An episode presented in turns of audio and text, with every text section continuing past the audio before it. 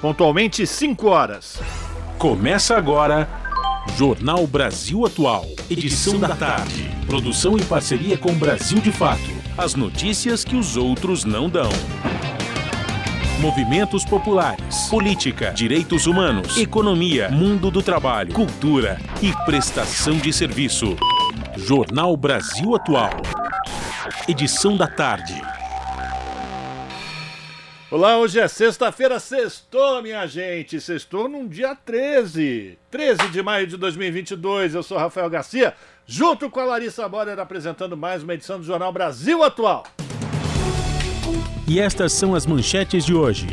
Presidente Jair Bolsonaro, por meio da Advocacia Geral da União, pede ao Supremo Tribunal Federal que suspenda as políticas estaduais sobre o ICMS que incide no óleo diesel. Federação Única dos Petroleiros promete maior greve da história se Jair Bolsonaro avançar na intenção de privatizar a Petrobras. Sem coragem para mudar a política de preços da estatal, o governo usa a privatização para desviar o foco da crise. Presidente do Senado volta a criticar ataques à democracia. Rodrigo Pacheco diz que poder judiciário deve ser respeitado e ter sua independência defendida. Comissão da Fundação Nacional do Índio possibilitou invasão de garimpeiros em aldeia no Vale do Javari, no Amazonas. Em entrevista ao Brasil de Fato, lideranças expõem o terror vivido por indígenas e dizem que FUNAI só deu assistência após a repercussão na imprensa. Ação do prefeito de São Paulo, Ricardo Nunes, do MDB, que empenhou 26% da verba da educação de 2021 no dia 31 de dezembro daquele ano, ainda levanta suspeita e vereadores querem investigação detalhada. Anvisa aprova três novos produtos medicinais à base de cannabis. Os remédios serão fabricados na Colômbia e comercializados no Brasil sob a forma de solução em gotas para uso oral. Estado de São Paulo tem fila de espera de 600 mil cirurgias. De acordo com o governo, o acúmulo é consequência da pandemia da Covid-19. E o Ministério da Saúde está disponibilizando acesso ao Certificado Nacional de Vacinação Covid-19 de maneira offline. Agora não é mais necessário estar conectado à internet para ter o documento salvo no aparelho celular do usuário.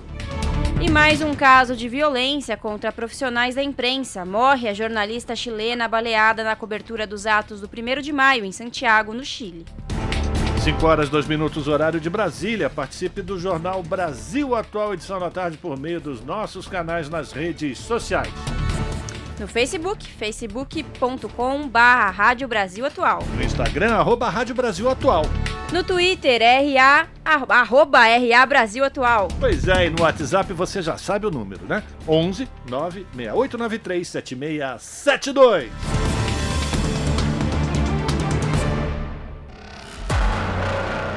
Você está ouvindo? Jornal Brasil Atual, edição da tarde. Uma parceria com Brasil de Fato. Na Rádio Brasil Atual. Tempo e temperatura. Sextou! A tarde desta sexta-feira 13, aqui na capital paulista, é de tempo parcialmente nublado e friaquinha. Os termômetros marcam 19 graus neste momento. Não tem previsão de chuva para hoje. Durante os períodos da noite e madrugada, o tempo fica totalmente nublado e a temperatura fica na casa dos 16 graus. Em Santo André, São Bernardo do Campo e São Caetano do Sul, a tarde desta sexta-feira está parcialmente nublada e o ventinho gelado agora 18 graus. Durante a noite, não tem previsão de chuva na região do ABC. O frio continua e a temperatura fica na casa dos 16 graus na madrugada. Em Mogi das Cruzes, sexta-feira 13, parcialmente nublada e mais geladinha. Neste momento, os termômetros marcam 18 graus. Não tem previsão de chuva para hoje. Os períodos da noite e madrugada serão mais gelados, a temperatura cai e fica na casa dos 15 graus. E em Sorocaba, interior de São Paulo, a tarde desta sexta-feira está ensolarada, porém o ventinho está gelado. Neste momento, 23 graus. Não tem previsão de chuva para hoje. O período da noite será de tempo limpo e a temperatura fica na casa dos 17 graus durante a madrugada. Ó, oh, logo mais eu volto para falar como fica o tempo neste final de semana. O friozinho permanece. Na Rádio Brasil Atual, está na hora de dar o serviço. Vamos lá saber o trânsito aqui na cidade de São Paulo. No final da tarde dessa sexta-feira, a CT, a Companhia de Engenharia de Tráfego, diz que são 46 quilômetros de ruas e avenidas que são monitoradas é, com o trânsito congestionado no final da tarde de hoje. A pior região é a Zona Sul, apresentando 15 quilômetros de lentidão. Depois vem a Zona Norte com 14, Zona Oeste 9, região Central 7. Por fim, Zona Leste 1 quilômetro ruas e avenidas com trânsito congestionado para fechar a semana. O metrô informa que as suas linhas operam normalmente, você precisa voltar para casa, está indo trabalhar, tudo bem, você não vai encontrar nenhum perrengue nas linhas do metrô. A mesma coisa pelas linhas da CPTM que cruzam a região metropolitana de São Paulo. Por fim, vamos falar da situação do trânsito para o motorista que pretende chegar na região da ABC, Baixada Santista, utilizando Anchieta e Migrantes. Segundo a concessionária que administra o sistema, o trânsito está livre, não tem nem neblina no alto da serra. Portanto, se você precisa ir para Baixada, está na Baixada, que vem agora para a capital, para o Planalto. Trânsito livre, boa viagem! Salve, salve rapaziada! Quem tá falando é Rincon Sapiência, conhecido também como Manicongo, certo?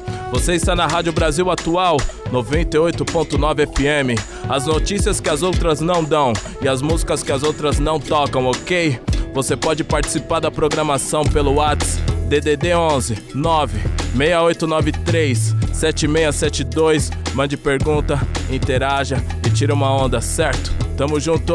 Uau! 98,9 FM. Uau! Jornal Brasil Atual. Edição da tarde. Agora 5 horas mais 6 minutos. A Agência de Refugiados das Nações Unidas reportou que mais de 6 milhões de pessoas fugiram da Ucrânia por conta da invasão russa. Segundo a Acnur, até o momento, mais de 1 milhão e 600 mil já voltaram para a Ucrânia, seja parcial ou integralmente. Os números são baseados nas movimentações entre fronteiras e não necessariamente indicam retornos sustentados. E durante a sessão do Conselho de Direitos Humanos da Organização das Nações Unidas, a alta comissária citou assassinatos de civis, abusos sexuais e desaparecimentos. A Michelle Bachelet relatou a tragédia de 10 idosos que morreram após serem obrigados pelas forças russas a ficar no porão de uma escola sem água nem ventilação. Da ONU News, quem traz as informações é a Leda Letra. O conflito na Ucrânia é foco de uma sessão do Conselho de Direitos Humanos desta quinta-feira. Os países membros ouviram a alta comissária da ONU, Michelle Bachelet, que descreveu uma série de violações verificadas pelo seu escritório, que podem ser classificadas como crimes de guerra. Em Genebra, Bachelet destacou ser importante lembrar que os números reais de vítimas devem ser bem maiores. Ela disse ainda que tem sido difícil chegar a áreas de combates intensos como Mariupol. How many vessels will be needed to document only a fraction a alta comissária contou ser doloroso imaginar quantas visitas a mais serão necessárias para documentar apenas uma fração das violações flagrantes de direitos humanos. A missão de monitoramento na Ucrânia já visitou 14 cidades e vilarejos em Kiev e Chernihiv e ouviram relatos de assassinatos, ferimentos, prisões ou desaparecimentos. Bachelet afirma que mais de mil corpos de civis foram retirados apenas de Kiev e alguns tinham sinais de execuções sumárias. A chefe de direitos humanos falou ainda da situação desesperadora de 360 residentes de um vilarejo em Chernihiv, incluindo 74 crianças. Todos foram obrigados pelas forças russas a passar 28 dias no porão superlotado de uma escola, com pessoas que sequer conseguiam deitar no chão e sem acesso à água ou ventilação. Dez idosos acabaram morrendo. No Conselho de Direitos Humanos, Bachelet relatou também vários casos de assassinatos, dezenas de casos de abusos sexuais e centenas de desaparecimentos forçados, além da destruição de escolas, hospitais e de milhares de casas. Da ONU News, em Lisboa, lê da letra agora no Jornal Brasil Atual, vamos conversar com o repórter da Rede Brasil Atual, Eduardo Marete. Marete, boa tarde, tudo bem? Boa tarde, Larissa, boa tarde, ouvinte, tudo bem? Nos preparar para o grande frio que vai chegar na próxima semana. Não sei se vocês estão sabendo, mas vai ser um frio congelante, viu? É verdade, a previsão é de temperaturas bem baixas. Marete, é. qual destaque do portal da Rede Brasil Atual você traz hoje para os ouvintes e as ouvintes do Jornal Brasil Atual? Bom, Larissa, a, a questão assim que a gente está abordando aqui é justamente a guerra na Ucrânia, né? A guerra da Rússia contra a Ucrânia, né? Que é uma guerra que está se prolongando por mais tempo do que alguns analistas imaginavam e, ao que parece, vai se prolongar por mais tempo do que as previsões iniciais previam, né?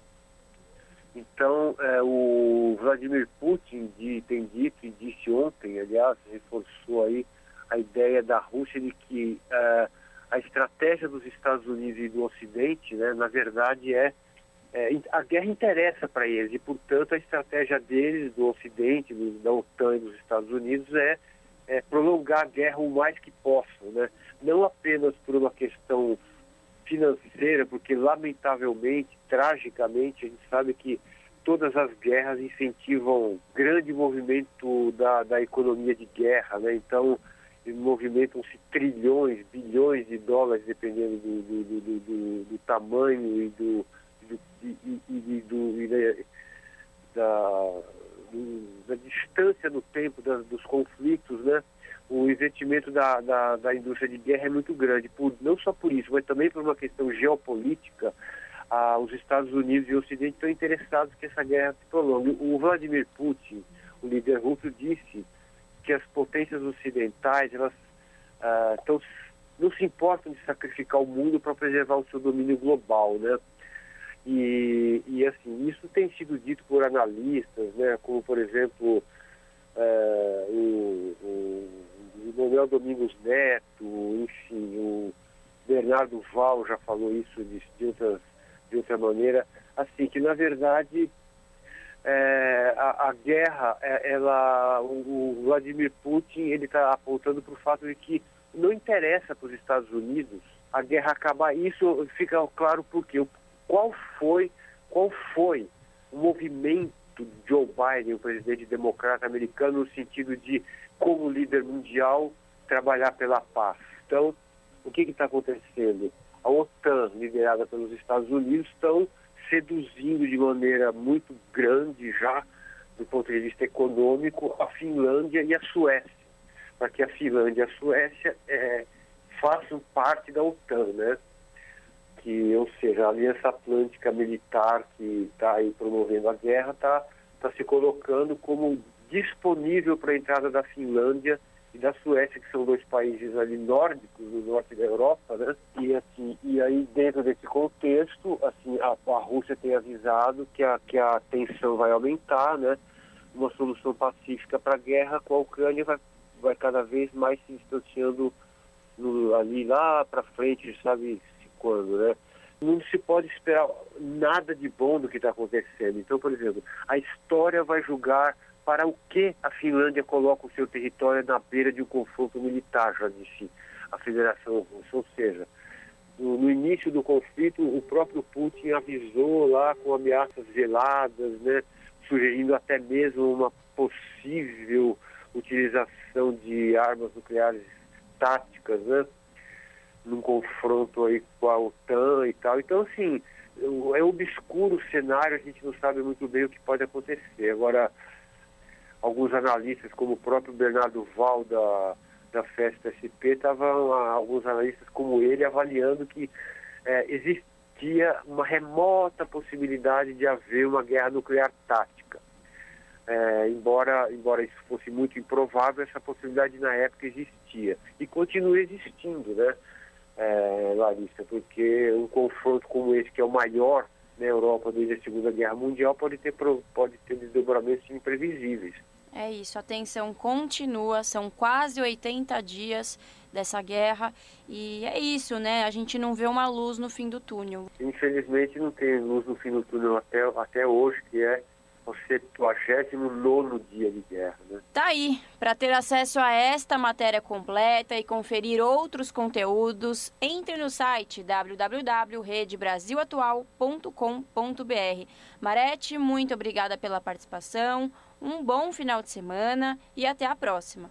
Bom final de semana para vocês todos, os ouvintes, e vamos esperar o frio chegar, não é isso? É isso. Conversamos aqui com o repórter Eduardo Maretti, no jornal Brasil Atual. Você está ouvindo?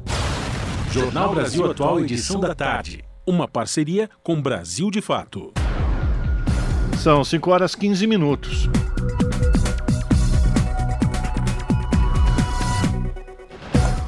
O governo do presidente Jair Bolsonaro, por meio da Advocacia Geral da União, pediu ao Supremo Tribunal Federal que suspenda as políticas estaduais sobre o ICMS que incide sobre o óleo diesel. O imposto sobre circulação de mercadorias e serviços é estadual. Em março, uma lei aprovada pelo Congresso Nacional e sancionada por Bolsonaro definiu que deveria haver em todo o país uma alíquota única do ICMS sobre o diesel. Antes da sanção dessa lei, a cobrança do ICMS era feita por um percentual sobre o preço e cada estado tinha autonomia para estabelecer o próprio percentual. Agora, portanto, deve haver um valor fixo para todos os estados. O governo argumenta, porém, que o valor definido ficou mais alto do que o cobrado anteriormente, o que permite aos estados burlar a lei sancionada. 5 horas 16 minutos e a Federação Única dos Petroleiros promete maior greve da história se Jair Bolsonaro avançar na intenção de privatizar a Petrobras. Sem coragem para mudar a política de preços da estatal, o governo usa a privatização para desviar o foco da crise. De Brasília, mais informações com Paulo Motorim. Nas palavras do coordenador-geral da FUP, Federação Única dos Petroleiros, David Bacelar, o presidente Jair Bolsonaro verá a maior greve da história da categoria, caso avance na intenção de privatizar a Petrobras. A proposta é mais uma tentativa do governo de desviar a atenção da atual política de preços da estatal, que vem provocando uma explosão nos preços dos combustíveis no Brasil. Na quinta-feira, David Bacelar ressaltou que a privatização da maior empresa brasileira também não é solução para reduzir os preços aos consumidores. Pelo Twitter, o coordenador-geral da FUP escreveu que Bolsonaro deveria assumir o papel de mandatário e acabar com a atual política de preços, ao invés de enganar a população fingindo preocupação. David Bacelar lembrou que os petroleiros já aprovaram estado de greve no final do ano passado contra as ameaças de privatização da Petrobras. Os petroleiros afirmaram que Bolsonaro finge não ter responsabilidade sobre o aumento dos combustíveis. No entanto, o governo federal é o acionista majoritário da Petrobras. Bolsonaro indica não apenas o presidente da estatal, como a maior parte dos integrantes do conselho administrativo. Nesse sentido, se houvesse vontade política, Bolsonaro poderia ordenar mudanças na política de preço de paridade de importação, que a Petrobras adota desde 2016, após o golpe contra a ex-presidenta Dilma Rousseff. O tema voltou à discussão após a troca no comando do Ministério de Minas e Energia. O novo ministro, Adolfo Saxida, entregou ao ministro da Economia, Paulo Guedes, um pedido para que sejam feitos estudos para a privatização da Petrobras e da PPSA, a estatal do pré-sal. Às vésperas das eleições, são remotas as chances do processo de privatização da Petrobras prosperar nesse momento. O presidente do Senado, Rodrigo Pacheco, afirmou que o tema não está no radar ou sequer na mesa de discussão, além de que o momento é muito ruim para isso. Pacheco também afirmou que a Petrobras e a União precisam fazer mais para conter os preços dos combustíveis. Com a finalidade de controlar os preços dos combustíveis, defendeu a criação de um fundo de estabilização a proposta para a criação desse fundo já foi aprovada no Senado há dois meses, mas o presidente da Câmara dos Deputados, Arthur Lira, considera que a proposta não é prioritária. De Brasília, da Rádio Brasil de Fato, com reportagem de Tiago Pereira, da Rede Brasil Atual. Locução: Paulo Motorim. 5 horas 19 minutos e reajustes na conta de energia concedido pela ANEEL são questionados na Comissão de Minas e Energia da Câmara dos Deputados. Quem vai trazer as informações dessas, desses questionamentos é o repórter Silvério Rios. O elevado reajuste nas tarifas de energia elétrica no Brasil, especialmente no estado do Ceará, foi questionado em audiência da Comissão de Minas e Energia da Câmara dos Deputados. A Agência Nacional de Energia Elétrica, ANEL, autorizou reajuste que vão de aproximadamente 15 a 25% em vários estados brasileiros. O secretário adjunto do Ministério das Minas e Energia, Domingos Romeu Andreata, explicou que os reajustes são concedidos de forma transparente todos os anos, de acordo com os contratos já firmados, o que garante o fornecimento de energia e investimentos no setor. Que os reajustes das tarifas são anualmente realizados e estão absolutamente regulados nos contratos de concessão. E essas tarifas são calculadas para manter o equilíbrio econômico e financeiro dos contratos de concessão. Davi Antunes Lima, superintendente de gestão tarifária da ANEL, acrescentou que os reajustes de 2022 se justificam porque houve aumento nos custos decorrentes de vários fatores, como a crise hídrica, as dificuldades impostas pela pandemia e a alta do dólar. Ele destacou que a crise energética é mundial. A gente tem crise energética no mundo inteiro aumento de preço de combustíveis, petróleo e gás no mundo inteiro, que é preço de commodity, isso também, é, de certa forma, impacta aqui as nossas térmicas. Nós temos inflação no mundo inteiro, causada principalmente por, por a questão energética, aumento dos itens de energia no mundo inteiro, né? O deputado Eduardo da Fonte, do PP de Pernambuco, afirmou que os custos da energia elétrica comprometem a economia brasileira e tem sido um peso muito grande no orçamento das famílias do país. O parlamentar fez duras críticas à atuação da agência na análise dos reajustes das tarifas a gente vê uma agência totalmente cooptada pelo mercado energético, uma agência que não coloca em primeiro lugar o desenvolvimento do nosso país e muito menos dos consumidores onde a gente vê um sistema é, no nosso país onde toda a ineficiência das distribuidoras cai no bolso do consumidor, onde toda a incompetência das distribuidoras, quem paga a conta é o consumidor, o presidente da Associação Cearense de Defesa do Consumidor, Tiago Fugita, reclamou que os contratos precisam ser revistos, pois prevêem muitas regalias para os fornecedores, mas nenhuma garantia para os usuários. O contrato falta penalidades, tá? Falta sim uma regra de revisão também, pois, infelizmente, deputado, no sistema de concessão brasileiro atualmente, é, existe uma série de socorro para as concessionárias. Quem dera que os empresários, os consumidores tivessem pelo menos tantas contas como são criadas, bandeiras tarifárias, conta Covid, uma série de situações que são criadas para socorrer o sistema. A mudança nos contratos de concessão e no modelo energético brasileiro também foi defendida pelo deputado Danilo Forte, do União do Ceará, que sugeriu o debate. Ele defendeu ainda que o país deve dar prioridade ao investimento nas fontes de energia limpa. A gente precisa construir uma alternativa de uma equação e que a gente possa fortalecer a transição energética não na busca da dependência, mas na busca da soberania nacional. E a soberania nacional passa pela energia limpa e renovável, passa pelo, pelo aquilo que a gente mais tem: vento, sol e água. A Câmara aprovou urgência para a votação em plenário de projeto que susta os efeitos de resolução da ANAEL que autorizou o reajuste no Ceará. Deputados afirmaram que querem incluir no texto os reajustes concedidos em todo o país e que a ideia da proposta não é provocar insegurança jurídica por causa de possível não cumprimento dos contratos em vigor, mas abrir uma possibilidade de discutir e flexibilizar os reajustes concedidos pela ANEL. Da Rádio Câmara de Brasília, Silvério Rios.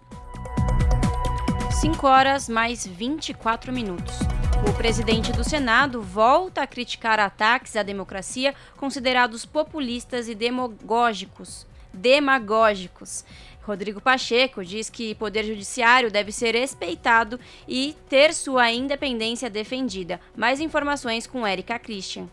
Durante o discurso no 24º Congresso Brasileiro de Magistrados em Salvador, na Bahia, o presidente do Senado, Rodrigo Pacheco, voltou a condenar ataques à democracia. Sem citar o nome do presidente da República, Rodrigo Pacheco declarou que o Poder Executivo, no lugar de apartar, dividir, deveria unir a população. Jair Bolsonaro tem constantemente provocado a cúpula do Judiciário. No dia seguinte à condenação pelo Supremo Tribunal Federal do deputado federal Daniel Silveira por atos antidemocráticos, Bolsonaro editou um decreto de graça e recentemente se valeu das Forças Armadas para questionar o Tribunal Superior Eleitoral. Rodrigo Pacheco ressaltou que o país enfrenta problemas que deveriam ser priorizados no lugar dos ataques à democracia já consolidada no país. É difícil pensar que em pleno ano de 2022, com todos os problemas que, tem, que temos no país, ainda precisamos ter a energia necessária para defender a democracia, que já está assimilada na sociedade, que na verdade devia ser uma defesa de todos, sem exceção, porque é a única forma de nós convivermos de forma harmônica e com algum progresso no nosso país. É inimaginável pensar também que a essa altura nós estejamos a defender instituições, a defender o poder judiciário de ataques absolutamente sem fundamento algum, sem lastro probatório, sem razoabilidade. O presidente do Senado declarou que o Congresso Nacional está ao lado do Poder Judiciário para combater o populismo, a demagogia e a covardia. Esse ambiente que nós estamos hoje, de certa instabilidade, de ataques antidemocráticos, de arroubos que parecem popular para um determinado grupo, mas que na verdade são atentados muito nocivos à sociedade brasileira, nós temos uma obrigação da união, nós temos uma obrigação do respeito, nós temos uma obrigação da responsabilidade de cada um de nós. Para a plateia de juízes, o presidente do Senado anunciou a votação de uma proposta que limita o pagamento das chamadas verbas indenizatórias e que reestrutura a carreira dos magistrados e integrantes do Ministério Público. Da Rádio Senado, Érica Christian. 5 horas e 26 minutos. E o convidado desta semana do programa Entrevistas, apresentado pelo jornalista Juca Kfouri, que foi ao ar ontem, foi o professor, ex-secretário de Direitos Humanos do governo FHC e membro da comissão Arnes, Paulo Sérgio Pinheiro. O tema central da conversa foi o julgamento de Jair Bolsonaro no Tribunal Permanente dos Povos, que acontece ainda neste mês e tem na pauta os crimes contra a humanidade, ataques a minorias e ameaças à democracia promovidos ou promovidos pelo chefe do executivo. Confira o resumo do programa com a Júlia Pereira. Paulo Sérgio Pinheiro, professor de Ciência Política da USP, ex-secretário de Direitos Humanos do governo FHC e membro da Comissão Arns, foi o convidado de Juca Kifuri no programa Entrevistas de ontem.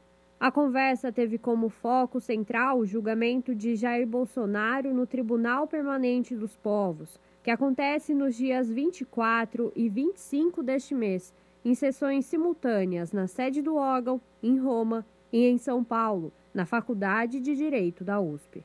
Bolsonaro será julgado por crimes contra a humanidade cometidos durante a pandemia, por ataques contra minorias e ameaças à democracia brasileira. O órgão internacional, criado no final dos anos 70, não tem poder de decisão mas uma eventual condenação poderia se somar a outros julgamentos e constrangimentos nacionais e internacionais contra Jair Bolsonaro. No caso do Tribunal uh, Permanente, é evidente que é um, vai ser uma avaliação negativa, como vai ter essa sentença, é mais algo a pesar, a pesar no, no, na reputação uh, desse presidente. No Tribunal Penal Internacional, este sim um órgão estabelecido pelo Tratado de Roma, uh, situado em Haia, já há três reclamações contra o presidente Bolsonaro. Uma, duas do Brasil e uma uh, de um grupo de juristas franceses. Sem falar uh, todas as condenações e todas as apreciações de suas ações no Supremo Tribunal Federal, de uma certa maneira, isso que nós podemos chamar uma sentença, vai corroborar todo esse acumulado negativo em termos de políticas públicas por parte do presidente da República. Essa não é a primeira vez que um caso brasileiro é julgado pelo Tribunal Permanente dos Povos. Em 1989, por exemplo, foi realizada uma audiência sobre a impunidade nos crimes de lesa humanidade na América Latina, que colocou em foco a falta de punição dos responsáveis por violações cometidas durante a ditadura militar brasileira. No entanto, essa é a primeira vez desde a redemocratização que a fragilização da democracia brasileira volta ao centro do debate. Essas sessões ah, foram realizadas tanto na, no período da, da ditadura, depois que o tribunal foi criado, como nos 30 anos de, de sistema constitucional. Evidentemente que os governos democráticos, nesse período, desde o presidente Sarney até a presidenta Dilma, uh, participaram, do, participaram dos julgamentos de maneira. estiveram presentes. Então, por quê? Porque uh, nos, em, nesses governos, eu digo sem nenhuma exceção, nunca o povo brasileiro a sociedade civil brasileira foi tratada como inimigo, que é o caso desse governo. É a primeira vez depois de uh, eh, 1988 que isso vem ocorrendo desde a eleição do atual presidente. Outra decisão de órgão internacional também foi tema da conversa entre Juca Kifuri e Paulo Sérgio Pinheiro no programa Entrevistas desta semana. Em abril, após seis anos, o Comitê de Direitos Humanos da ONU, a Organização das Nações Unidas, concluiu que o ex-juiz Sérgio Moro foi parcial nos julgamentos dos processos da Operação Lava Jato contra Lula. O Comitê de Genebra também concluiu que os direitos políticos do ex-presidente foram violados na eleição de 2018 e deu 180 dias para que o governo brasileiro repare os danos causados ao petista e adote medidas de prevenção para evitar violações semelhantes no futuro. Porque, na verdade, a decisão do Supremo não é que inocentou o presidente.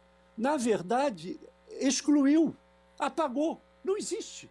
Quer dizer, o presidente não cometeu nenhum dos crimes que ele foi, uh, foi acusado. E isso é ratificado pelo Comitê uh, de Direitos Humanos. Quer dizer, é algo. Não, quer dizer, alguns ainda na, na grande imprensa continuam Cada reportagem que fazem tem que repetir todos os crimes da Petrobras, o que fizeram. Mas não existe, não existe nada disso.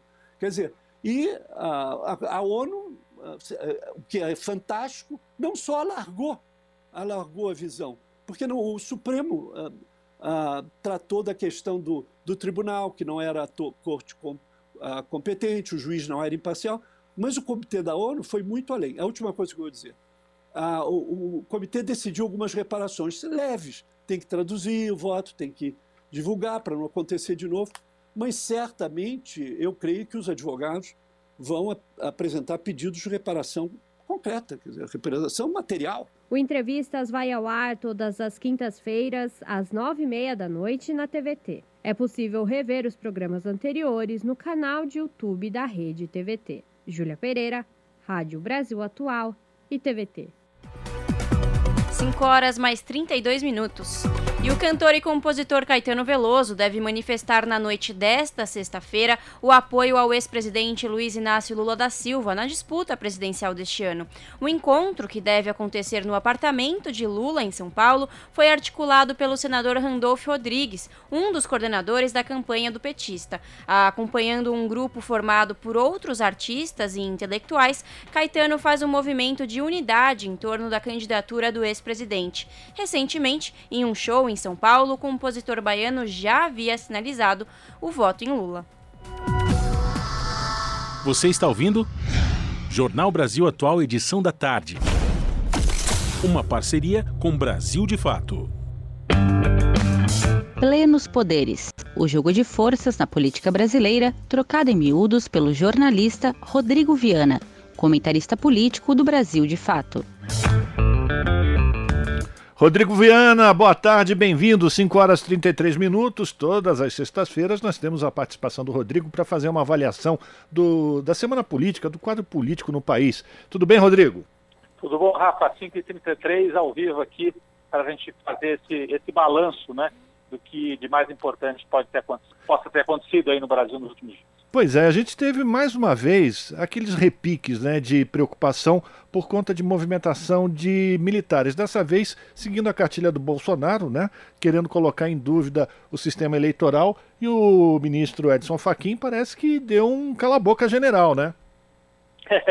É, não, foi, é, não foi só o ministro Fachin, né? Ele, ele, ele teve o papel da fala decisiva, da fala final aí, mas antes disso já é, aquele documento divulgado pelo TSE, aquela, aquela nota divulgada pelo TSE, apontando que as dúvidas todas levantadas pelos militares ou eram indevidas, tecnicamente não faziam sentido, dizer, os militares estavam levantando dúvidas sobre a eleição que não fazem sentido do ponto de vista técnico, ou então eram sugestões completamente descabidas, porque você tem lei, você tem regra para mudar a maneira de fazer as eleições no Brasil. Você não pode fazer faltando dois, três meses. Isso não existe. Existe um procedimento. E o TSE já havia apontado isso para os militares. Aí veio o ministro da Defesa querendo ainda cantar de galo. E o, aí o, o, o Edson Fachin, que é o atual presidente do TSE, deu uma resposta educada, mas muito firme, dizendo o seguinte: quem organiza eleição no Brasil são as forças desarmadas, ou seja, a sociedade civil, e não as forças armadas, que não tem nada que cuidar de eleição. Então, acho que aí colocou as coisas no seu devido lugar e houve uma, uma demonstração de que há um setor grande aí, inclusive é, de, de, nas instituições e, e, também até na imprensa tradicional brasileira, que não aceita, né, que refutou essa, essa posição dos militares, né, Rafa? Pois é, exatamente isso que eu ia falar contigo, porque a gente sempre é, percebia, principalmente da mídia hegemônica, um certo temor né, com relação à movimentação dos militares. E agora todos os analistas políticos, inclusive da grande mídia, falando que o lugar de militar é no quartel, né? Não tem que se meter nisso. Isso. Aliás, o poder militar ele não se, é, ele não se equivale, né? Ele é, é hierarquicamente subordinado aos três poderes da República, não? Sim, e agora o que, o, que chama atenção, é, é, Rafa, é claro que é bom que o TSE esteja é, colocando os militares no seu lugar, né, a justiça eleitoral, e também é bom que a imprensa brasileira esteja cumprindo seu papel de defender a democracia e dizer militares fiquem no quartel, mas chega com quatro anos de atraso isso tudo, né? Em 2018, os militares fizeram pressão, a justiça aceitou, deixaram o Lula preso. Todo mundo se lembra que o general Vilas Boas publicou um tweet na véspera de julgamento do Supremo Tribunal Federal dizendo que não se aceitaria que o Lula fosse colocado para ser candidato, né? Então foi uma pressão. Naquela época, os ministros todos encolheram, botaram o rabo entre as pernas, os ministros do Supremo, né? E, e, e, e a corte se acovardou. O que, que mudou, né? Bom, mudou que o governo Bolsonaro é um descalabro, mudou que eles viram o risco de se aprofundar esse quadro, mas eu acho que mudou principalmente um fato: a posição dos Estados Unidos. A gente repara que na semana anterior, aquela matéria da Time, as falas de é, vazadas de autoridades dos Estados Unidos, dizendo assim: não há espaço para um golpe de Jair Bolsonaro no Brasil. Então, mostrou para esses setores assim mais pragmáticos, que vão para onde está soprando o vento, que o vento dessa vez talvez é, o vento dessa vez não está soprando para o lado do Bolsonaro é, conseguir fazer um golpe. Ele pode tentar, mas talvez não tenha força suficiente para impor o golpismo. E não é só o Bolsonaro, é o Bolsonaro com a cúpula militar, né? Então, é, é, eu acho que essa semana termina com esse quadro um pouco mais desfavorável aos golpistas, aos militares e ao Bolsonaro, porque as instituições, justiça eleitoral, a imprensa, os partidos de oposição, o presidente do Congresso, né, o Pacheco, todos se pronunciaram assim, não tem espaço para militar da palpite e as urnas são confiáveis. Ponto final. Então, acho que colocou aí os militares na defensiva, finalmente, né, Rafa? Pois é, com a gente, Larissa Borer. Olá, Rodrigo, boa tarde, tudo bem? Tudo bom, Larissa. Bom, vamos falar de pesquisa, né? Hoje foi divulgada a pesquisa XP e PESP. Bom, nada muito diferente. Lula continua com 44% das intenções de voto e a gente vê aí uma leve subida nas intenções de voto para Bolsonaro com 32%. A pesquisa aponta ainda a vitória de Lula no segundo turno com 54% dos votos. Agora, Rodrigo, em visita a Maringá, o Bolsonaro adotou um tom bastante preocupante e voltou a falar em eleições sem resultados limpos e até que seus apoiadores andem armados para criar uma força auxiliar das Forças Armadas, né? Como que você avalia essa postura de Bolsonaro, que fica claro, né, que ele está preocupado com o resultado das pesquisas, que continua estável para Lula? É, eu avalio assim, se, se ele tivesse bem nas pesquisas, porque eles ficam falando que essas pesquisas não valem, que a verdadeira pesquisa é a rua e tal. Se ele soubesse que estava tranquilo para ele na pesquisa, ele não estava fazendo essa onda toda. Então ele está falando em fraude, está querendo melar a eleição, porque ele está vendo, eles têm pesquisas internas, a gente sabe disso, no Palácio do Planalto, mostrando exatamente esse quadro. O Bolsonaro subiu um pouco, sim, depois da saída do Moro. Passou ali de uma faixa de 25%, 26% para uma faixa de 30%, 31%, 32%. Ele subiu um pouco. Mas ele não sobe em cima dos votos do Lula. O Lula é uma linha estável. O Lula está no mesmo lugar há um ano. 43, 44, 45% dos votos tem o Lula. O Bolsonaro cresceu em cima de indecisos e eleitores do Moro, que retirou a candidatura. Então, esse é um ponto para a gente ficar bem atento. Né? Então, reconhecer que o Bolsonaro está mais forte, mas o Lula está com uma vantagem ainda razoável, tanto no primeiro e especialmente no segundo turno.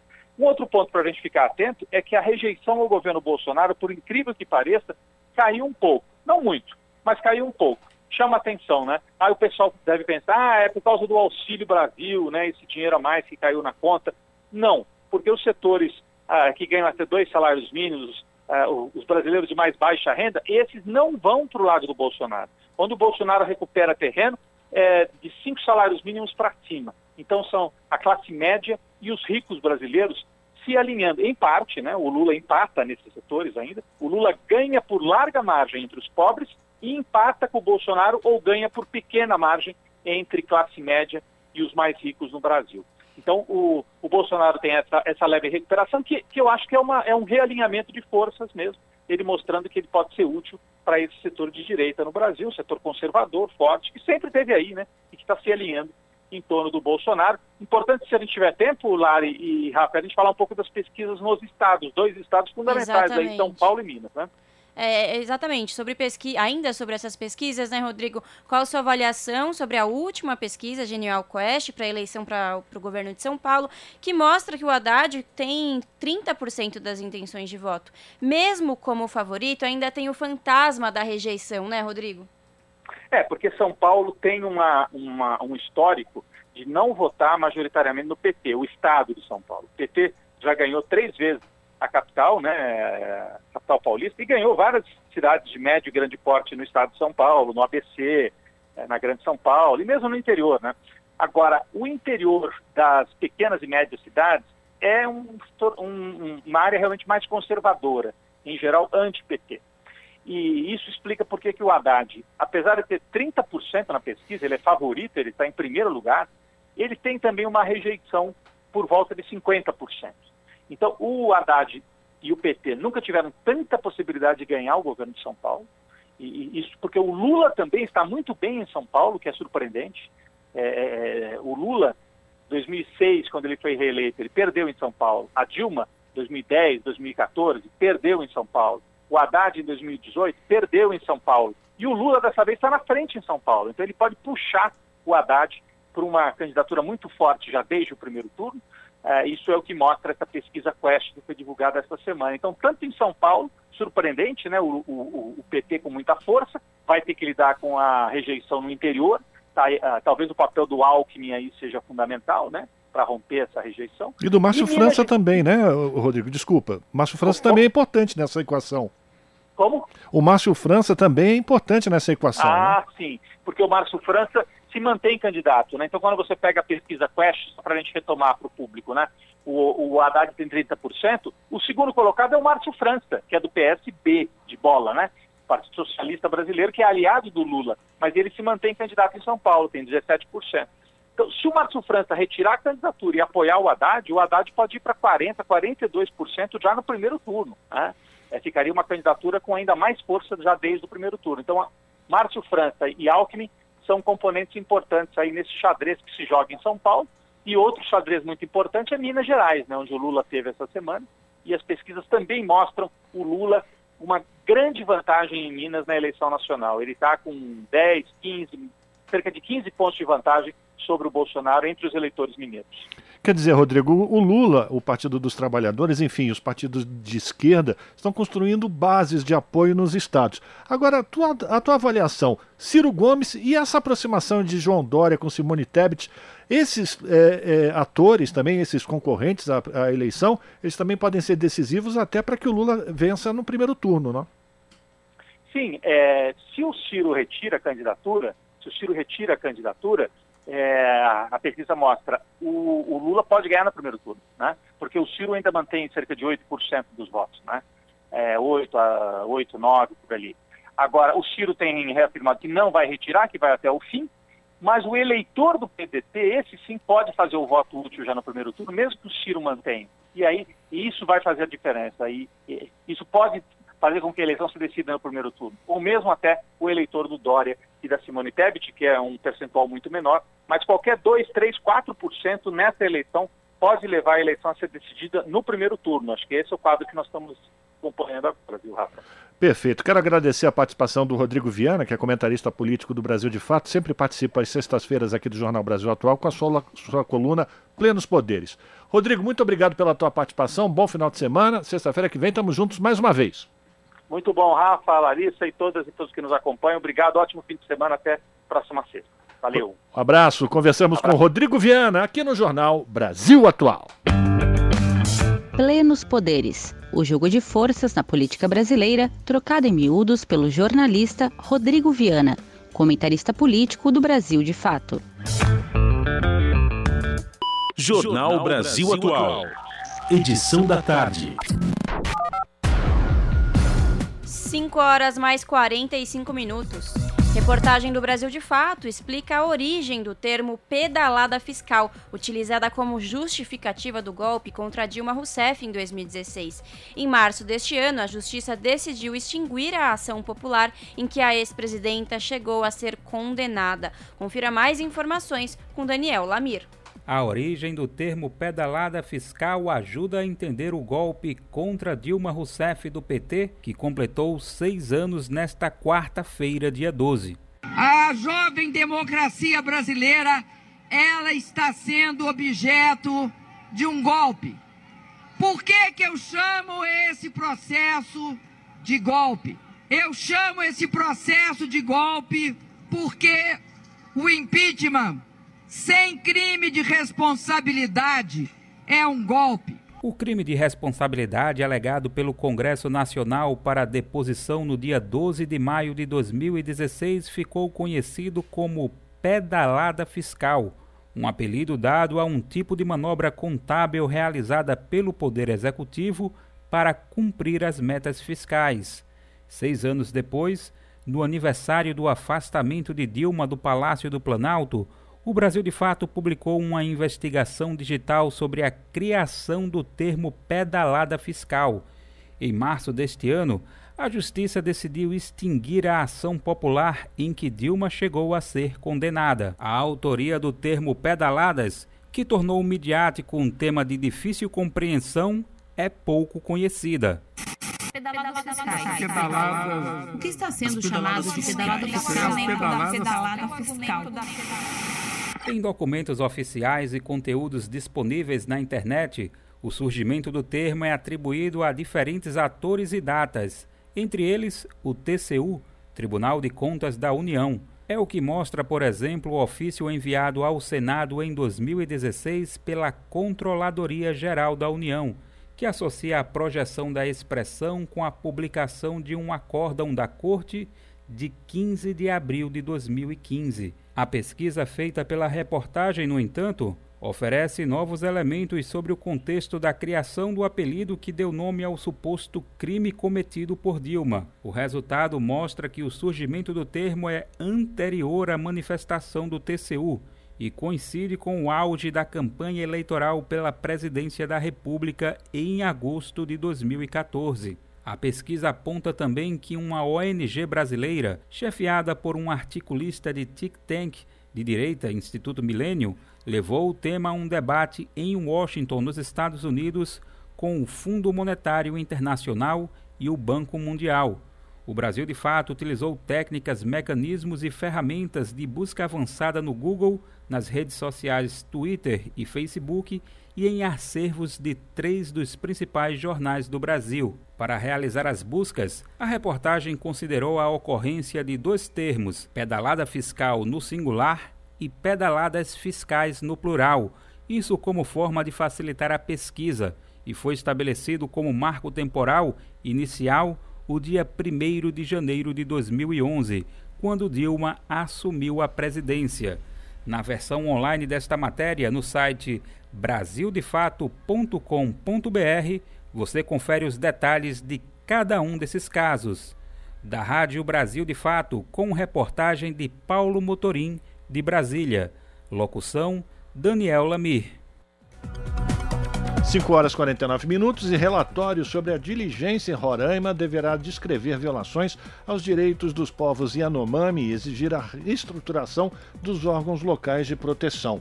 Quem vai trazer as informações é a repórter Janaína Araújo. A comitiva de parlamentares que está em Roraima para apurar denúncias de violência contra os Yanomami esteve reunida com representantes de diversos órgãos federais e estaduais.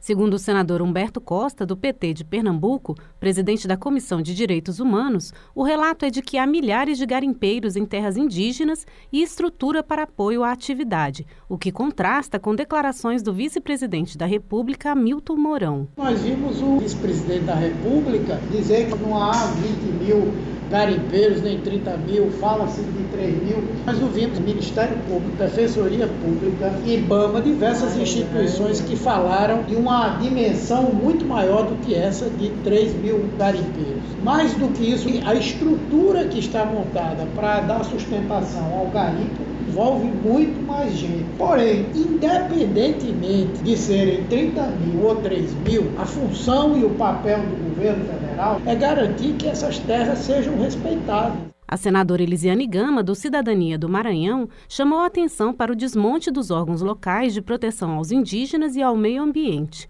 além da centralização das providências em Brasília, sem comunicação com o estado de Roraima. Você acaba não tendo ações continuadas, não tendo um pessoal realmente à altura e, ao mesmo tempo, este governo central não passa a ser demandado pela desestruturação local desses órgãos. O resultado do aumento das doenças, aumento da mortalidade infantil, aumento de suicídio, presença do alcoolismo. Nós temos o caso do IBAMA, que conta com apenas dois fiscais que estão hoje com condições físicas Segundo Elisiane, a comissão de parlamentares vai pedir a reestruturação dos órgãos locais e exigir que o governo federal aumente as ações de saúde e de fiscalização no Estado, que a senadora considerou estarem aquém do necessário.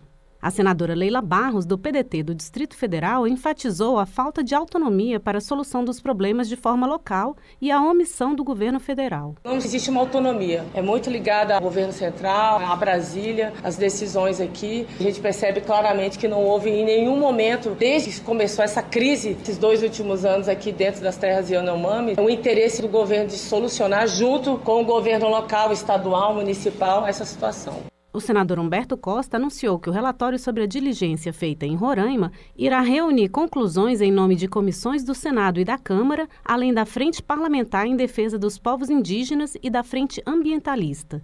Da Rádio Senado, Janaína Araújo.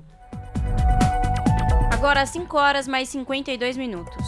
Movimento Independente Mães de Maio prepara escracho no Ministério Público de São Paulo contra seguidos arquivamentos do processo que investiga um dos maiores massacres cometidos pelo Estado no Brasil contemporâneo. Confira mais informações com Douglas Matos. Um dos maiores massacres cometidos pelo Estado no Brasil contemporâneo, os chamados Crimes de Maio de 2006, completam 16 anos nesta semana sem resolução.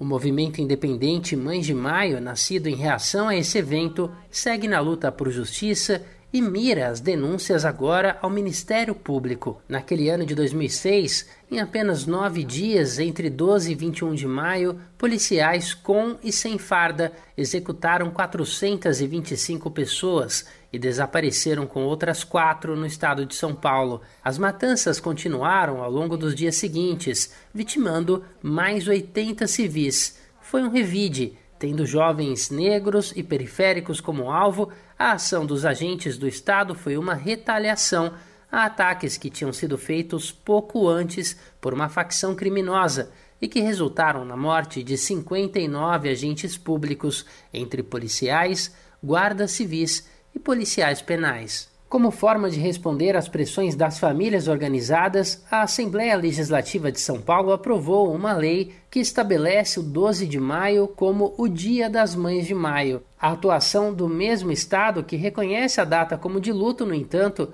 é marcada ao longo desses 16 anos por arquivamentos, investigações inconclusas e a criminalização das mães dos jovens assassinados. É por isso que o Ministério Público, órgão que tem como função fiscalizar e controlar os poderes do Estado, está no centro das críticas atuais do movimento Mães de Maio e causa revolta em Débora Maria da Silva, fundadora do movimento e mãe de Edson Rogério Silva dos Santos, Gari, assassinado aos 29 anos. As vítimas do Ministério Público, ela tem rosto, Tá aqui. Quem matou nossos filhos foi o Ministério Público com a canetada pedindo arquivamento. Nesta sexta-feira, dia 13, será feito um ato em frente à sede do MP na capital paulista. E as denúncias dos familiares das vítimas da violência estatal sobre a atuação do Ministério Público ganharam novas camadas recentemente um vídeo em que uma promotora de justiça busca criminalizar o movimento de mães passou a ser usado em tribunais de júri por advogados de policiais acusados de praticar extermínio. No vídeo em questão, a promotora de justiça Ana Maria Frigério Molinari afirma durante uma audiência que após as mortes de seus filhos em maio de 2006, as mulheres que integram o movimento de direitos humanos passaram a gerenciar os pontos de vendas de drogas. Dina Alves, advogada e doutora em ciências sociais, comenta o caso. Que não basta que essas mulheres estejam aí nesses anos todos pedindo por justiça, mas é preciso, a partir de representantes da lei, representantes do Estado, possam fazer é, é, a, a, a criminalização dos seus corpos como uma política do Estado como uma política de Estado, porque foi uma promotora que falou isso. Acusou essas mulheres de serem traficantes de drogas, né? De herdar dos seus filhos assassinados as biqueiras do tráfico. Então isso é muito sério, são estereótipos, né, que revelam as múltiplas opressões que atravessam as experiências dessas mulheres que são todas negras, pobres, mulheres que moram nas favelas, mulheres é, é, que tem toda uma história né, de violência atravessadas nos seus corpos, nas suas é, geografia, nos, nos, espaços onde, onde vivem né, com suas famílias. Então, esse tipo de criminalização é uma criminalização da maternidade negra, porque está falando sim dos seus filhos, está falando sim que as mulheres negras são mulheres impossibilitadas de gerar famílias, né, de gerar outros corpos. Então é isso que vem da boca dessa promotora ao atribuir as mulheres das Mães de Maio de traficantes. Apontando falhas nas apurações dos órgãos estaduais sobre o caso, as Mães de Maio e a Defensoria Pública pediram a federalização do caso em 2010. O Ministério Público Federal, no entanto, arquivou também essa solicitação em 2021. Em meio a tantas dificuldades, Débora que hoje é pesquisadora do Centro de Antropologia e Arqueologia Forense da Unifesp, afirma que o movimento das Mães de Maio vai continuar resistindo por justiça. E nós, nós não estamos aqui lutando pelo poder, nós estamos lutando por justiça, memória, verdade, justiça e liberdade para o nosso povo. Entendeu? Então, os crimes de maio, ele não poderia cair na vala comum. Então, eu digo para você, então, em Mãe de Maio é transformação. Mãe Maia meteu o pé na porta, dedo na cara de juiz e promotor e também de comandante da polícia, como nós fizemos em Osasco.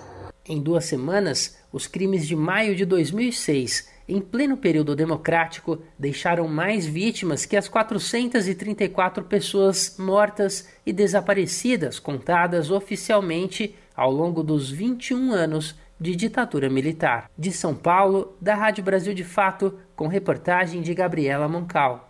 Locução Douglas Matos.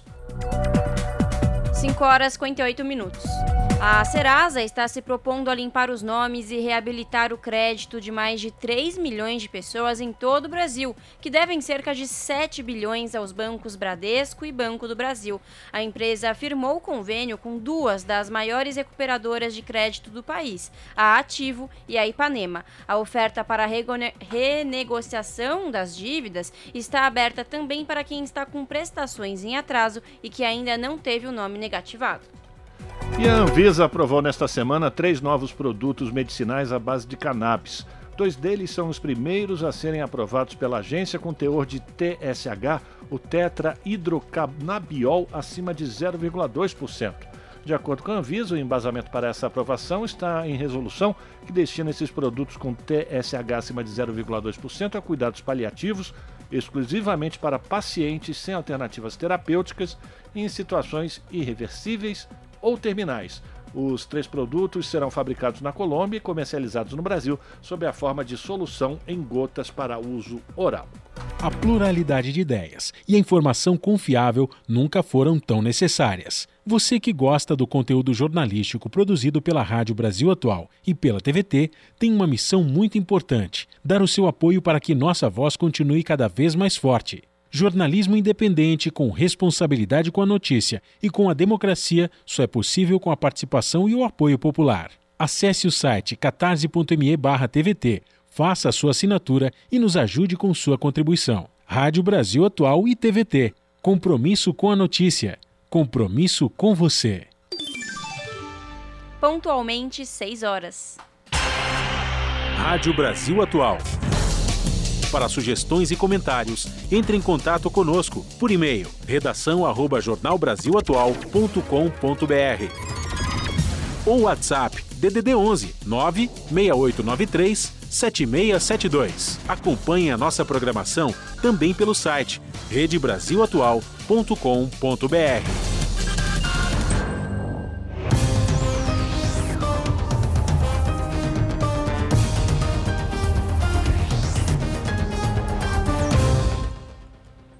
agora vamos fazer contato com Ana Flávia Quitério, apresentadora do seu jornal, que começa logo mais às 19 horas na TVT, canal digital 44.1.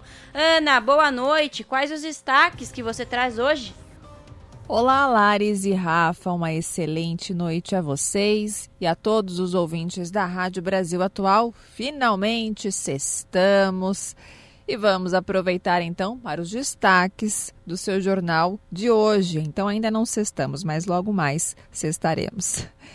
Bom, movimentos negros pedem que o Supremo Tribunal Federal reconheça o genocídio da população negra. A iniciativa marca o aniversário de 134 anos da abolição da escravatura, chamada de falsa abolição por entidades que defendem a população negra. Segundo o Instituto Sou da Paz, praticamente 8 de cada 10 pessoas mortas por armas de fogo no Brasil são negras. Os homens são, os maiores, são as maiores vítimas, 75% do total contra 19 de não negros. Então não há muito motivo aí para se comemorar o aniversário da abolição da escravatura, não é mesmo? Bom, mudando de assunto, uma decisão da Justiça Federal de Santa Catarina está causando revolta entre os trabalhadores ao autorizar que uma rede de postos venda combustíveis no sistema self-service, sem frentistas. A Federação dos Trabalhadores de Postos tenta derrubar a medida, que é ilegal e pode afetar mais de 500 mil frentistas.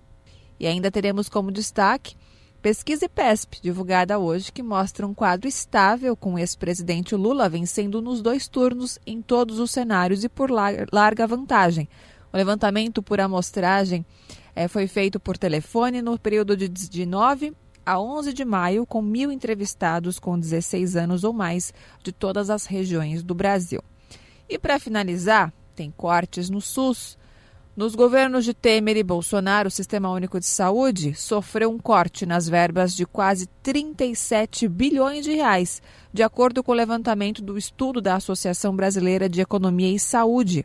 Já a queda de procedimentos ambulatoriais, que incluem desde aquelas, aqueles exames né, que a gente faz quando o médico do postinho é, no caso indica né, para diagnóstico até pequenas cirurgias, que caiu 26% se compararmos os últimos dois anos a 2015. Para os entrevistados, os grandes vilões desse resultado são o teto de gastos e o desmonte que Bolsonaro tem promovendo justamente na questão do SUS, né, provocando nas políticas de saúde. Bom, essas e outras reportagens completas vocês conferem pontualmente às sete da noite comigo no seu jornal. Bom programa, Lares e Rafa. Beijão grande para todo mundo. Eu aguardo vocês. Até lá. Jornal Brasil Atual. Edição da tarde. Uma parceria com Brasil de Fato. 6 horas 3 minutos e parlamentares se preocupam com o impacto de agrotóxicos nas populações do campo. A repórter Carla Alessandra, direto de Brasília, acompanhou a reunião sobre o assunto na Câmara dos Deputados. As informações, então, com ela, direto da capital federal. A Comissão de Direitos Humanos da Câmara ouviu posições divergentes quanto ao uso de agrotóxicos no Brasil. Em audiência pública para debater o impacto desses produtos sobre a população, principalmente em relação à pulverização realizada por aviões, governo e empresas garantiram que estão dentro dos limites estabelecidos por lei, mas deputados e técnicos da saúde discordaram. O representante da comunidade quilombola de Saco Barreiro, Wilton de Almeida, denunciou que a pulverização aérea de agrotóxicos está inviabilizando a vida das 17 famílias que ainda residem na região, atualmente cercada por plantações de cana-de-açúcar da empresa Agropel, no município de Pompéu, em Minas Gerais. Mas o representante da empresa, Jadir Oliveira, garantiu que as operações com agrotóxicos seguem as melhores regras de manejo de produção e que medidas de proteção dos quilombolas já estão sendo tomadas, como a plantação de uma cortina verde, que deve ser iniciada em duas semanas. Já a Procuradora Federal Ana Paula Medeiros alertou para o fato de que, mesmo seguindo todas as orientações, a pulverização realizada por aviões tem um grau de impacto que varia de acordo com as condições climáticas. E um estudo da Embrapa eh, refere que, mesmo com equipamentos adequados e condições ambientais adequadas, o que se sabe que não é o que ocorre sempre, né? A deriva na aplicação aérea de agrotóxicos, agrotóxicos chega a 19% do volume pulverizado. E além disso, né, tem estudos que demonstram que essa deriva pode atingir dezenas de quilômetros do alvo. Tem um estudo de 1990 eh, que constatou 32 quilômetros né, que a deriva atingiu da área onde havia sido aplicada. O deputado Padre João, do PT de Minas Gerais, que sugeriu a audiência sobre o assunto, destacou o absurdo que está sendo praticado no campo com um aumento de 109% nos registros de agrotóxicos no Brasil. Já que o pessoal do agronegócio talvez não consiga ter essa sensibilidade para perceber as mortes que estão acontecendo, as doenças que estão, eles poderiam é, é, é iniciar um retro, uma reflexão pelo bolso, pelo custo de produção. 686.349 toneladas de agrotóxicos comercializados em 2020. Olha o custo que é a produção. Em relação à contaminação por agrotóxicos, a representante do Ministério da Agricultura, Wellen Colato, afirmou que a produção agrícola no Brasil está dentro dos parâmetros do Plano Nacional de Controle de Resíduos e Contaminantes. Os dados de monitoramento que o Ministério tem, eles demonstram que os produtos é, vegetais, né, coletados e analisados, eles têm um alto grau de conformidade. Mas para o representante da Fundação Oswaldo Cruz, Luiz Carlos Meirelles, os dados do Ministério são questionáveis, uma vez que não há transparência na divulgação dos mesmos. A gente tem visto que houve uma erosão naquelas estratégias que o Brasil vem adotando ultimamente, né? como reavaliação dos agrotóxicos, monitoramento de resíduos em alimentos e água, né? vigilância à saúde de populações expostas, por um programa de sofrer enfraquecimento. Né? E se a gente olhar também a fiscalização dos agrotóxicos, isso tudo hoje você não encontra informação. Segundo Luiz Carlos, o Brasil precisa investir em tecnologias agrícolas que diminuam o uso de agrotóxicos para seguir as orientações do Conselho de Direitos Humanos da ONU. Mas enquanto isso, é preciso investir na fiscalização e controle do uso desses produtos, para não causarem danos à saúde da população. Da Rádio Câmara de Brasília, Carla Alessandra. 6 horas mais 7 minutos. A missão da Fundação Nacional do Índio possibilitou invasão de garimpeiros em aldeia no Vale do Javari, no Amazonas. Em entrevista ao Brasil de Fato, lideranças expõem terror vivido por indígenas e dizem que FUNAI só deu assistência após repercussão na imprensa. De Lábrea, no Amazonas, mais informações com Murilo Pajola.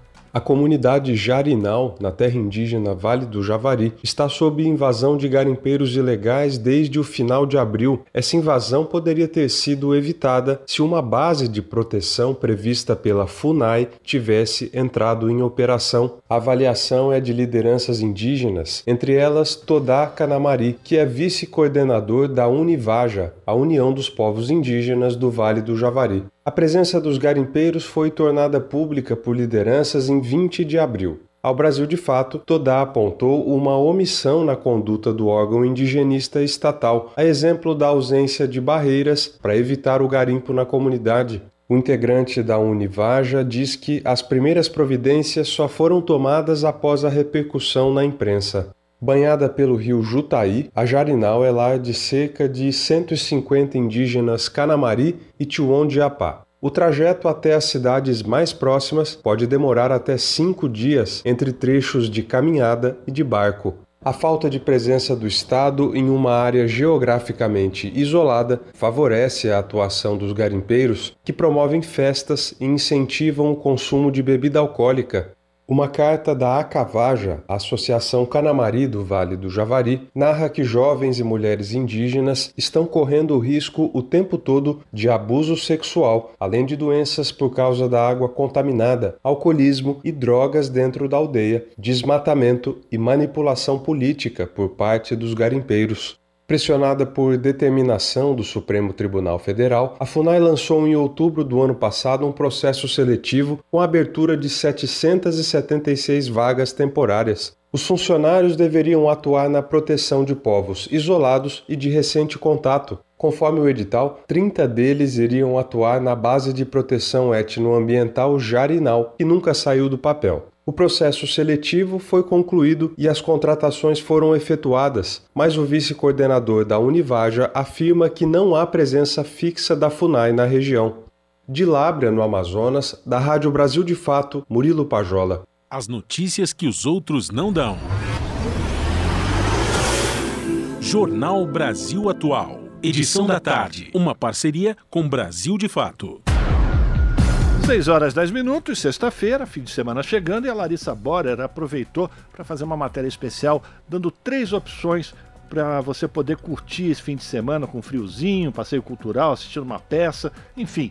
Vamos acompanhar a matéria da Larissa Borer.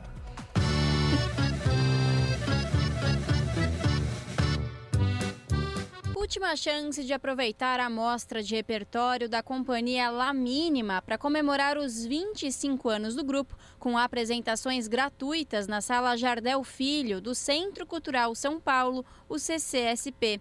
No sábado e domingo, dias 14 e 15, acontecem sessões dos espetáculos à la carte, às 4 da tarde, e Ordinário, sábado às 9 da noite e domingo às 8 da noite, na Rua Vergueiro, número 1000, Vergueiro, São Paulo. A trupe circense, composta por quatro atores, mantém a linguagem de palhaço como predominante e todas as peças têm uma pegada com humor e risadaria. O ator Fernando Sampaio, um dos quatro integrantes da companhia La Mínima, conta um pouco sobre as duas peças. A La Carte é uma história de dois ah, ex-artistas de circo que convivem juntos, convivem juntos dentro de um trailer de circo, né? Então passa um pouquinho sobre é, a história deles, o que existe entre eles, a relação que existe entre os dois.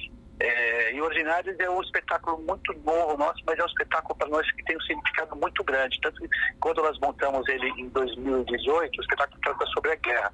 A guerra era uma coisa meio fictícia, né? Em 2022 nós estamos vivendo a guerra, a verdadeira guerra de armamentos, de mortes e de bombas, né?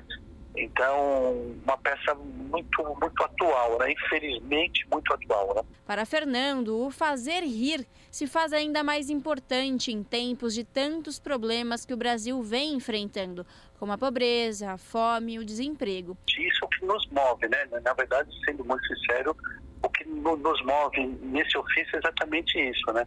É, tanto eu, o, de, de domingos, é, o que nos levou, né, a, a, a que a gente firmasse o pé nessa arte era, era, era entender o quanto, o quanto essa arte da palhaçaria transforma as pessoas, né? Então, assim, nós, nós entramos nessa coisa do, do palhaço por admiração, pela admiração pelo ofício dos palhaços, entendeu? Então a gente acha realmente eles são de uma importância bastante grande, ainda mais hoje em dia, né, num momento tão duro, né, num momento que nós estamos passando tão duro politicamente, socialmente, da pandemia, né, muito, muito, muito duro. Neste final de semana também é possível conferir o espetáculo Hip Hop Blues Espólio das Águas, no Galpão do Folias, espaço Reinaldo Maia, Rua Ana Sintra, número 213, Santa Cecília, São Paulo com apresentações às sextas e sábados, às nove da noite e aos domingos, às sete da noite. A diretora do espetáculo, Cláudia Shapira, conta que a peça traz questões vividas pelos próprios atores, como racismo e a LGBTQI, fobia, que são temas que conversam com o dia a dia de muitas pessoas. Todo mundo vai trazendo, à luz da, das águas, as suas memórias. Então a gente. É, é, vem, vem, vem, vem na tona é, o, racismo que algumas pessoas do elenco sofreram ao longo da vida, é, a perseguição familiar por conta das escolhas sexuais, todas essas é, é, histórias constitutivas dos, dos, artistas envolvidos com a peça é, vieram à tona juntamente com as memórias. E, coincidentemente, né, eles estavam falando das suas próprias histórias, mas ao mesmo tempo estão retratando histórias que incluem muitas outras pessoas, né? Infelizmente a gente ainda vive num país onde o racismo é muito forte, onde o preconceito é muito grande. Então as histórias, as nossas histórias, serviam para falar de muitas coisas que acontecem com muita gente, né? Então a gente resolveu fazer esse espetáculo contando algumas narrativas pessoais e assim fazendo uma metáfora com, com o Brasil e com o mundo, né? Cláudia Shapira diz que o público pode esperar um espetáculo surpreendente. Olha, eu, na verdade, teoricamente eu falaria, não esperem nada, né? Vão para se surpreender.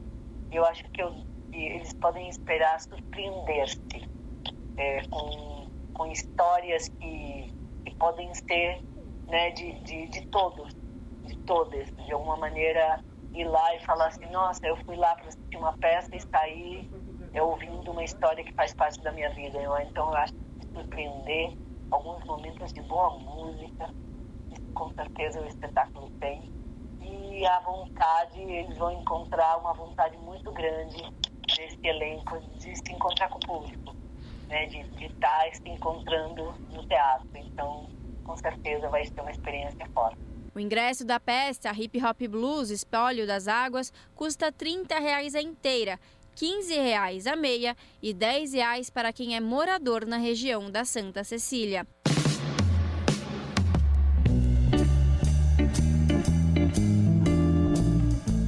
Larissa Boder, Rádio Brasil Atual e TVT.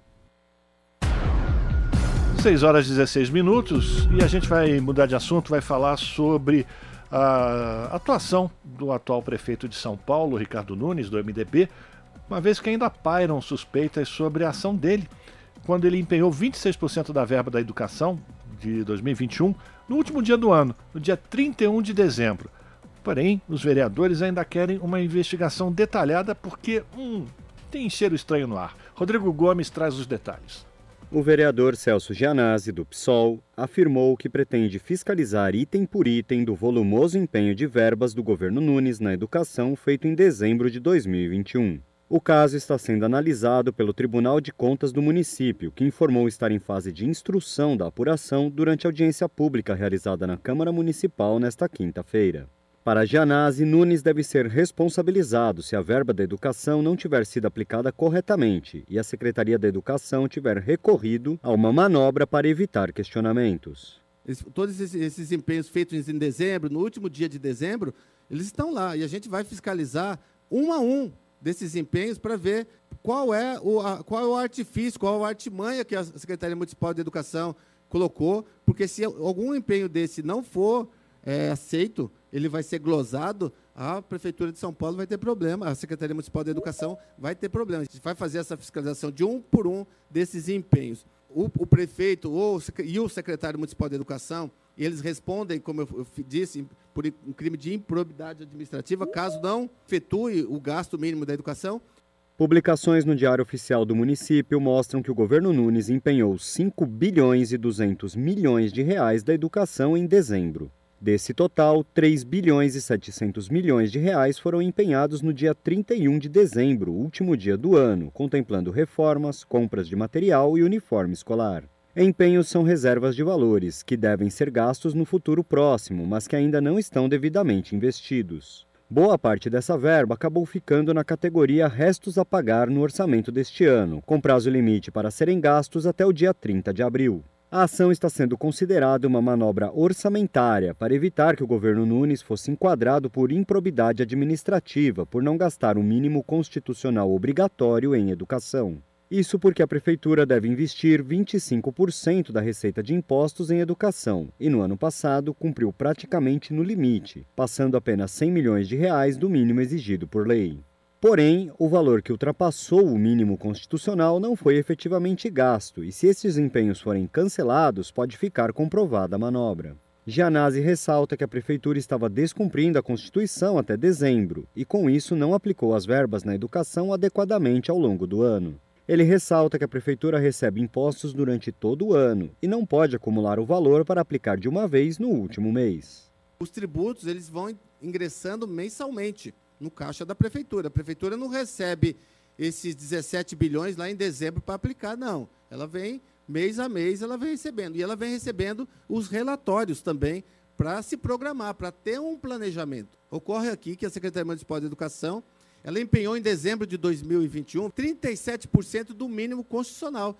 Desses 17 bilhões de reais, 5 bilhões foram empenhados em dezembro. A Prefeitura de São Paulo, até dezembro, ela não estava cumprindo o mínimo constitucional. 33,7 bilhões, ou seja, 26% do mínimo constitucional, foi empenhado no último dia útil do exercício. A Secretaria Municipal de Educação, com aquele recurso todo, ela não, não gastou, não se planejou durante o ano todo, essa é a grande verdade.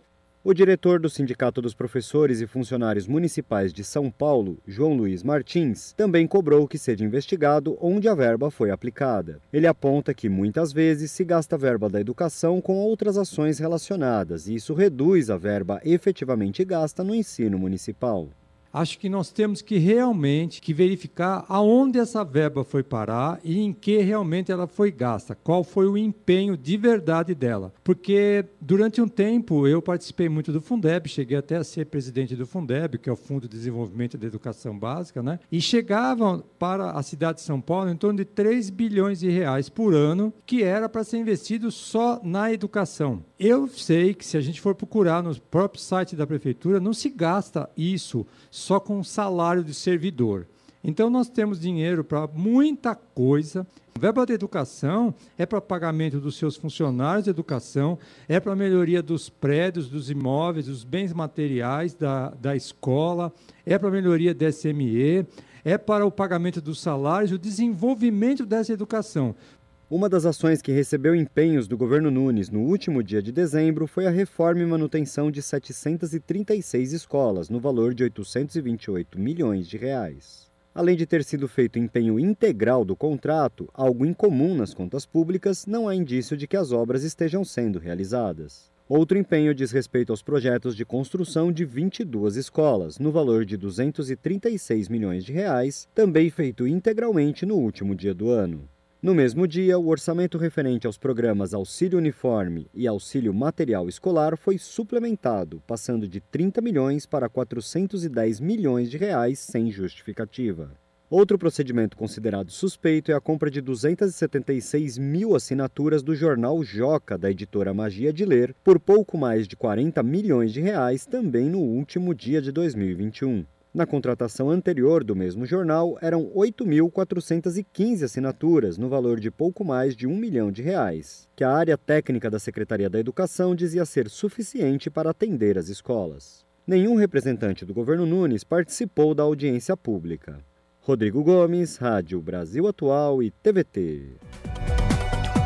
Agora são 6 horas 23 minutos. E o Ministério da Saúde disponibilizou o acesso ao Certificado Nacional de Vacinação Covid-19 de maneira offline, ou seja, não vai ser mais necessário estar conectado à internet para ter acesso ao documento, que agora pode ser salvo no aparelho celular do usuário. A mais nova atualização do aplicativo Conect SUS foi disponibilizada ontem, oferecendo essa opção. Assim, o usuário pode ter acesso ao comprovante a qualquer momento. Após a emissão do documento pelo aplicativo, basta clicar para salvar o documento no aparelho e criar um atalho para acessá-lo.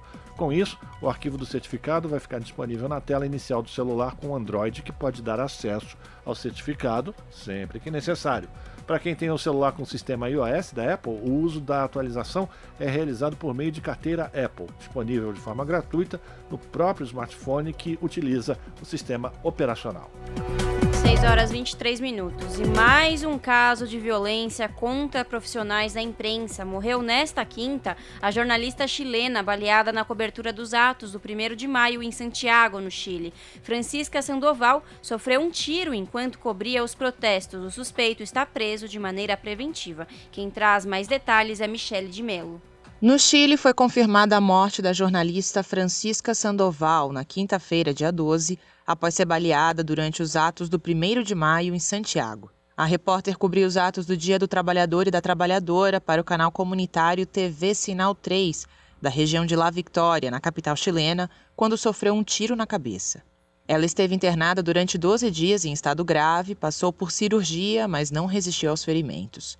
O laudo médico do Hospital de Urgência e Assistência Pública informou que a morte foi produto de um traumatismo craniano pelo efeito da bala.